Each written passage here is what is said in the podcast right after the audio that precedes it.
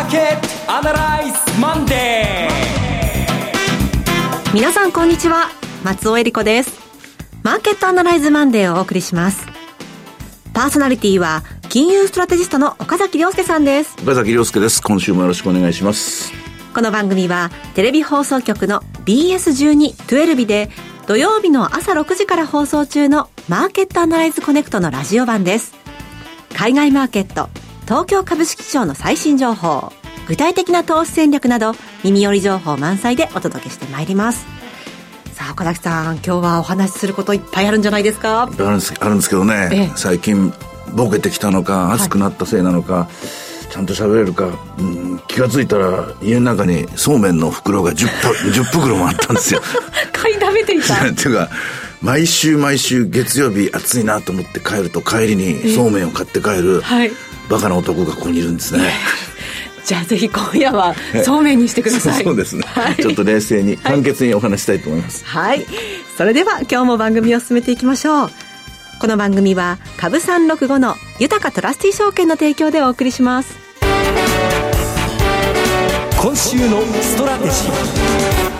このコーナーでは、今週の展望についてお話しいただきます。はい。あの、一番大事な話からいくと、はい、えー、いいスタートを切った一週間で、おそらくこのまま、えー、少なくとも、来週 S q なんですけどね、はい、11日が休みなんで、その前の日に S q 値が決まるんですけども、この前後のところまでには、までにはですね、まあ、そうですね、までにはにしておきましょうかね、慎重に。高値取ると思います。3万3700円。もうあと400円しかないですけどね。はい。えー、非常にいい形で 今週は始まりましたので、買いで入っていいと思います。で、いい形で入った理由は皆さんご存知の通り、金曜日の金融政策決定会合で、はい、若干の微調整があって、で、YCC の解除といいますか、1%まで許容するっていうことがクローズアップされて、さあこれで金利上がるぞとかですね、あの、円高だとか、大騒ぎした人も、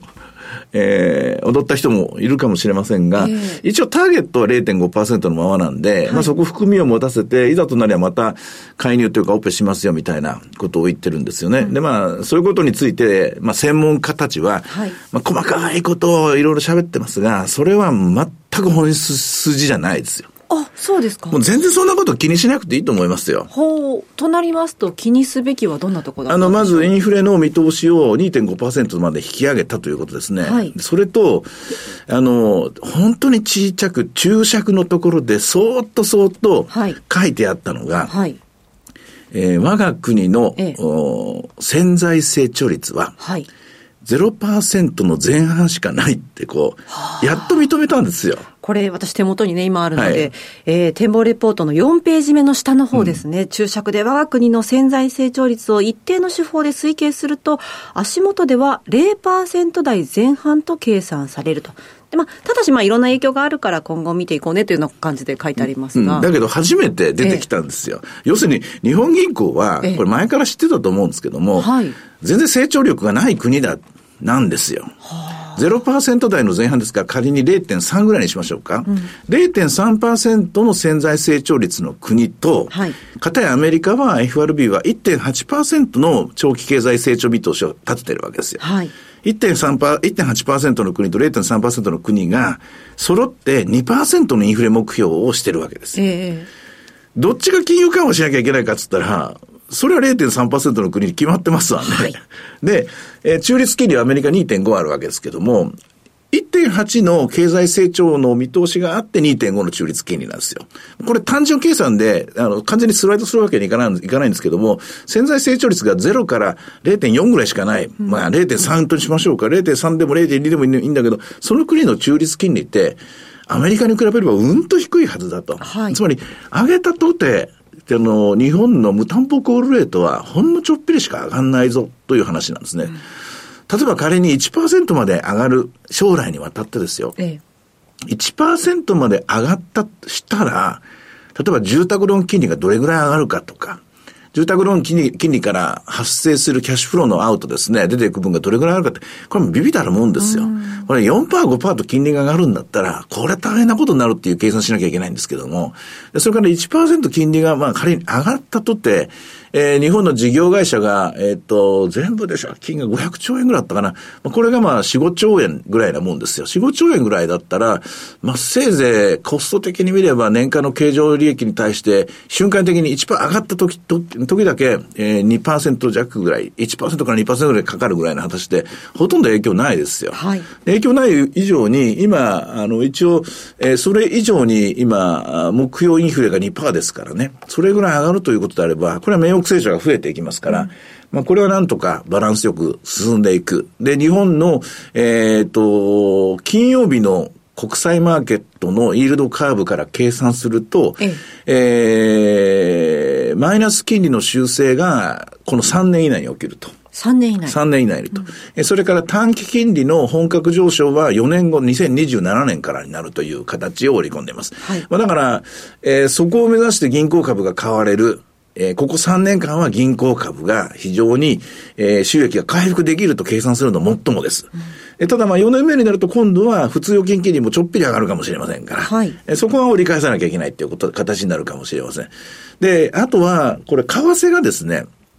どこで、えー、今折り合いつけて均衡点をつけるかというと、これ、為替やってる人はどうしてもこの日銀の金融政策決定会合を見ると、日本ばっかり見ちゃうんで、はい、日本の金利が上がる、だから円高だっていう計算するんだけれども、為替っていうのは確かにその勢い、モーメンタムで考えなきゃいけない点と、あとは均衡点を考えなきゃいけないんですよね。えー、例えば、えー、去年の10月にですね、えー、150円を超えましたよね。あの時のアメリカの長期金利は4%超えてるんですよ。はい。で、あの時の日本の長期金利は0.25でキャップがかかってるわけですよ。この金利差の中で生まれたのが150円なんですよね。で、それからその後今年の、えー、2月に、えー、1月2月に130円割れるんですね。128円ぐらいいきますけども、その128円まで行く時の、日米の金利はアメリカはあの時3.5%よりも下回ってるんですよ、金利が。3.4ぐらいまで下がってるんです。一方であの時は、もう今にも ICC が解除されて、今にもマイナス金利が解除されるみたいな勢いで0.5%超えてたんですよね。でこの関係の中で130円割れがあったんですよ。で、一番てっぺんと一番下が決まりましたから、はい、その中で今均衡点探しています。で、確かに、えー、昨日だけの動きを見ると、昨日というか金曜日だけの動きを見ると、アメリカでは PCE が発表されて、これまた予想外に4.1まで下がったものですから、少し金利が収まった、さあ、の、低い中、日本の金利は少しだけ上がったんですが、しかし、その前まで、あの、前の日の木曜日の夜、正確には金曜日の午前2時に発表された、なんじゃこりゃみたいなですね、あの、まあ、未だにああいうのがね、横行するのが日本の古い習慣ですね。あれがアメリカであったら大変なことになりますよ。あれがアメリカで、もしもウォールストリートジャーナルが、翌日に発表される FOMC の議事用紙、議事用紙とか記者会見とかテキストとかを持ってたら、これもインサイダー情報ですからね。でもそれがまかり通るのが日本なんですよ、未だに。これもいい加減やめなきゃいけない。やめなきゃいけないんだけれども、まあ、今回の場合は目をつむりましょうというのは、その前の日に一回折り込んじゃってますから、う、あの日は、その潜在成長率がこんなに低い国だと思ってませんから、ええ、ただただ、あの、YCC 解除するということで一気に138円まで動くわけですけども、で、金曜日になって、よく見たら、なんだこれ、よく見たら相当金利っていうのは低いまま維持しなきゃこれ、あの、成り立たないんだなっていう、そういう認識なんだなと日本銀行は。はい。それが分かったもんですから、これで冷静にマーケットは株式市場も、えー、為替市場も、まあ、債券市場も盛り込んだと思います。極端な金利上昇はありえないっていうふうに。特に5年までの日本銀行が完全にコントロールできる金利は5年までなんですよ。5年以上になるとね、日本銀行はそんなコントロールできないんですよ。うん、まあだから YCC とかやって、海外勢のアタックに備えてるわけですけども、はい、まあ、それがあるので、今後5年間は金融緩和が続くんだなという認識が通ったと。で、えー、相場が、えー、安定軌道に戻っていく。安定軌道に戻って、その証拠として、えー、あれだけですよ。あれだけ日中800円ぐらい動いたにもかかわらず、はい、金曜日の、えー、ボラテリティインデックスは下がったんですよ。あんだけ動いて下がったんですよ。これ素晴らしいことです。これで日本もアメリカのようなゴルディロック相場の方に進むと思います。よって私の結論は、今週から2週間ぐらいは上昇トレンドに入ったと。もちろん ISM があったり雇用統計があったりして、途中、えー、邪魔が入ったり、あるいは加速する局面があるかもしれませんが、ひとまずはこの2週間、次の S q までは高値を取っていく展開を予想します。あ、それともう一個。はい。なんで日本銀行が潜在成長率の発表しなかったのか、10年前からその答えはあったはずなんですよ。えで、私は、私なりの計算では、私はそれでも0.5%ぐらい潜在成長率があると思ったんですよ。はい、0.5%ということは、四捨五入すりゃこれ1%なので、うん、まあまあなんとかなるか、この、この皮肉っぽい冷たい見方をする岡崎でさえ0.5あると思ったんですけど、はい、日本銀行は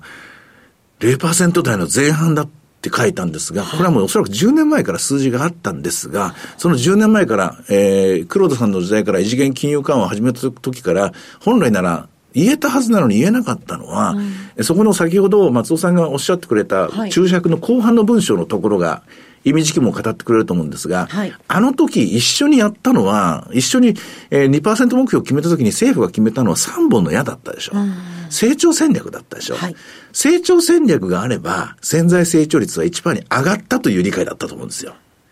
成長戦略が成功すれば。それから、しかし、成長戦略が10年経っても、10年経ってもですね、経ってもでに大阪弁になった。10年経っても興奮したから、結局何にも効果がなかったということを日本銀行は暗に言いたいんだと思います。はい、結局成長できなかった。成長戦略がワークしなかった。ゆえに、もうはっきりさせよう。潜在成長率は低いんだと。低いので、このままでは、経済としては長期的な見通しを破綻する可能性が高い。プライマリーバランスも払えないかもしれませんよと。だから何度かして今度こそ、今回インフレが始まりましたから、今回このインフレという波に乗って成長率を上げていく努力を皆さん一緒に頑張りましょうねというのがその注釈の後半の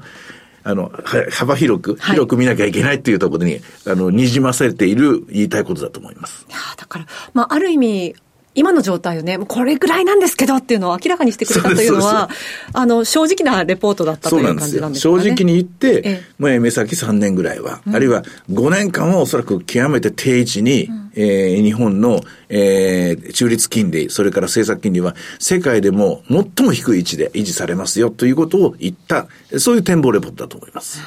今週で見た場合、そのまあ今後、為替については、均衡点を探すということでしたけど、均衡点、どれぐらいの night. なるでしょうか、はい、アメリカの、えー、今回の雇用統計で、はい、えー、経済の規模ですね、経済の規模っていうのは、これ雇用統計の雇用者数で大体測られますが、はい、20万人を切っていて、はい、それから、えー、賃金上昇率がですね、まあ、前回4.4ありましたけども、これが少なくとも下がる方向に動いていれば、えー、4%を超える長期金利はないと思います。で、その状態であれば、140円前後の今の為替レート、若干円高になるかもしれませんね。うんで、少なくとも円安方向そんなに大きく動かないと思います。で、まあ、あの、あと、海外の、あの、当時、あの、ヘッジファンドなどの、こう、アタックですね。日本の10年金利へのですね、ショートポジションの積み上げというのは、これあの、10年の YCC というか0.5%目指してやってましたので、はい、ちょっと目標とするところが今消えてますので、あんまり力が発揮できない。特にまあアメリカの金利が強い上昇力を持ってこそ日本の金利上昇ですから、はいえー、整理するとですね、これは学会の先生とかエコノミストは全く認めませんが、私一人の理論で、えー、おそらく近いうちにマーケットアナリズ説明説明しますが、はい、日本銀行がコントロールできるのは5年までです。は5年までの金利は日本銀行がコントロールできる。じゃあ5年以上の金利は誰が動かすのか。これはアメリカの金利が動かす。はあ、ちょっと続編をテレビの方、楽しみにしたいと思います。はい、えでは、今日の指標を見ていきましょう。日経平均株価ですが、全引きで33,262円74銭となりました。そして株365の方はいかがですか？えっ、と、株365の今の直近の値段はですね、えー、33,304円です。はい、高値は399円までありました。でボラティリティインデックスはほぼほぼ変わらないというところなので、えー、とりあえず落ち着いた動きが5番も期待できそうです。はい。さて、いろいろ展望していただきました。BS1212 で土曜日の朝6時から放送しています。マーケットアナライズコネクトもぜひご覧ください。また、Facebook でも随時分析レポートします。以上、今週のストラテジーでした。ではここでお知らせです。株365の豊トラスティ証券から岡崎良介さんがご登壇される YouTube から飛び出しての無料の少人数制セミナーをご案内します。まずは8月5日土曜日、宇都宮で開催。岡崎良介の投資戦略セミナー in 宇都宮です。12時半会場、午後1時開演です。講師はおなじみ岡崎良介さん。進行は大橋弘子さんです。お二人によるクリック株365を活用した投資戦略。そして岡崎さんが今後のマーケットを徹底分析。2023年の投資戦略 Q&A も合わせておよそ2時間半たっぷりとわかりやすく解説します。また今回セミナーの終了後にはコーヒーを飲みながら楽屋でザキオカヒロコと直接お話しできる特別企画、楽屋アフタートークを予定しています。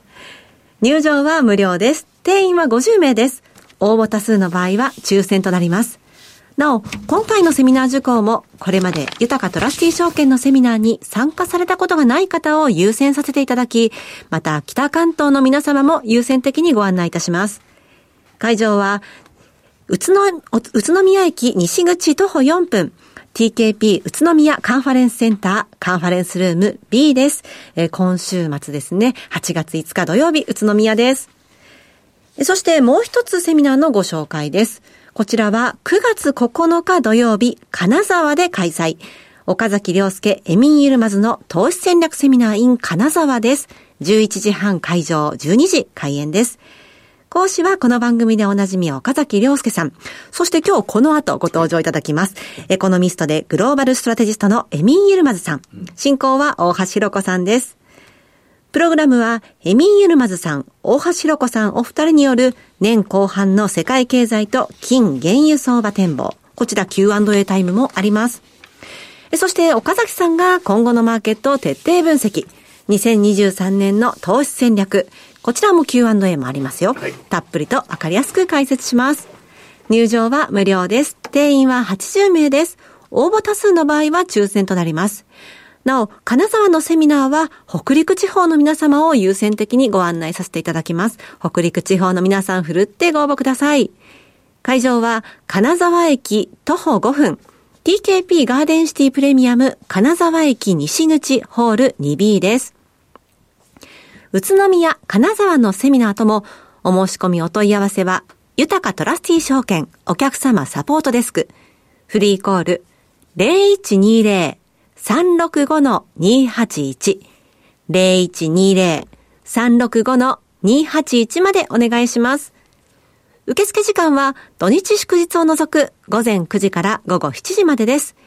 締め切りは宇都宮セミナー間もなくです。8月3日木曜日の正午です。そして金沢のセミナーは9月7日木曜日の正午です。応募状況によっては締め切りを前倒しする場合がございます。貴重な機会です。北関東、北陸地方にお住まいの皆さん、ぜひ振るってご応募ください。さあ、岡崎さん、今週末、宇都宮、楽しみですね。はい。この一番新しい情報を皆さんにお伝えしようと思っています。はい。なお、ご案内したセミナーでは、紹介する商品などの勧誘を行うことがあります。あらかじめご了承ください。以上、株365の豊かトラスティ証券からセミナーの情報でした。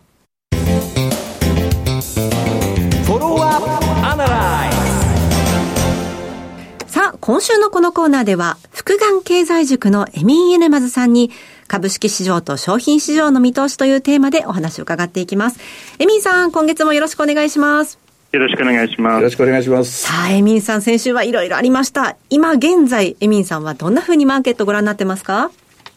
まあ、あの株の観点で言うと、まあ、7月っていうのは基本的に株が上がりやすいあの月なので、まあ、それがですね今度8月、9月に入っていくと、まあ、積雪的には、まあ、今度下がりやすくなるので、はい、まあ、その今の勢いっていうのは多分おそらく8月、9月っていうのは続かないんだろうなと。その意味で、えーまあ、日本株に関してもアメリカ株に関しても若干の、まあ、調整がこの辺りでねここ2か月で入ってもおかしくないなと思いますただあの、まあ、当初想定してたよりね年初想定してたよりはあの市場も強いですし景気も持ちこたえているので、まあ、そんな多分大きな調整が来なさそうだなとあのただまあ5%から10%ぐらいの、まあ、調整が軽い調整が入ってもおかしくないなってそんな感じはします。さあ、その調整ですが、きっかけ、やっぱり雇用統計、ここからですかね、見なきゃいけないのは。そうですね、まあ、雇用統計もありますし、あとはですね、まあ、今日のね、えー、先ほどの中国の PMI も一応予想は超えたんだけど、でもそれでも製造業 PMI が49.3という、まあ、やっぱり中国の景気も弱いですし、スマホ需要も落ちているし、半導体需要全体で落ちているし、まあ、その意味で、もしかしたら今週のまだあの決算出てないけど、アップルの決算とかですね、一つ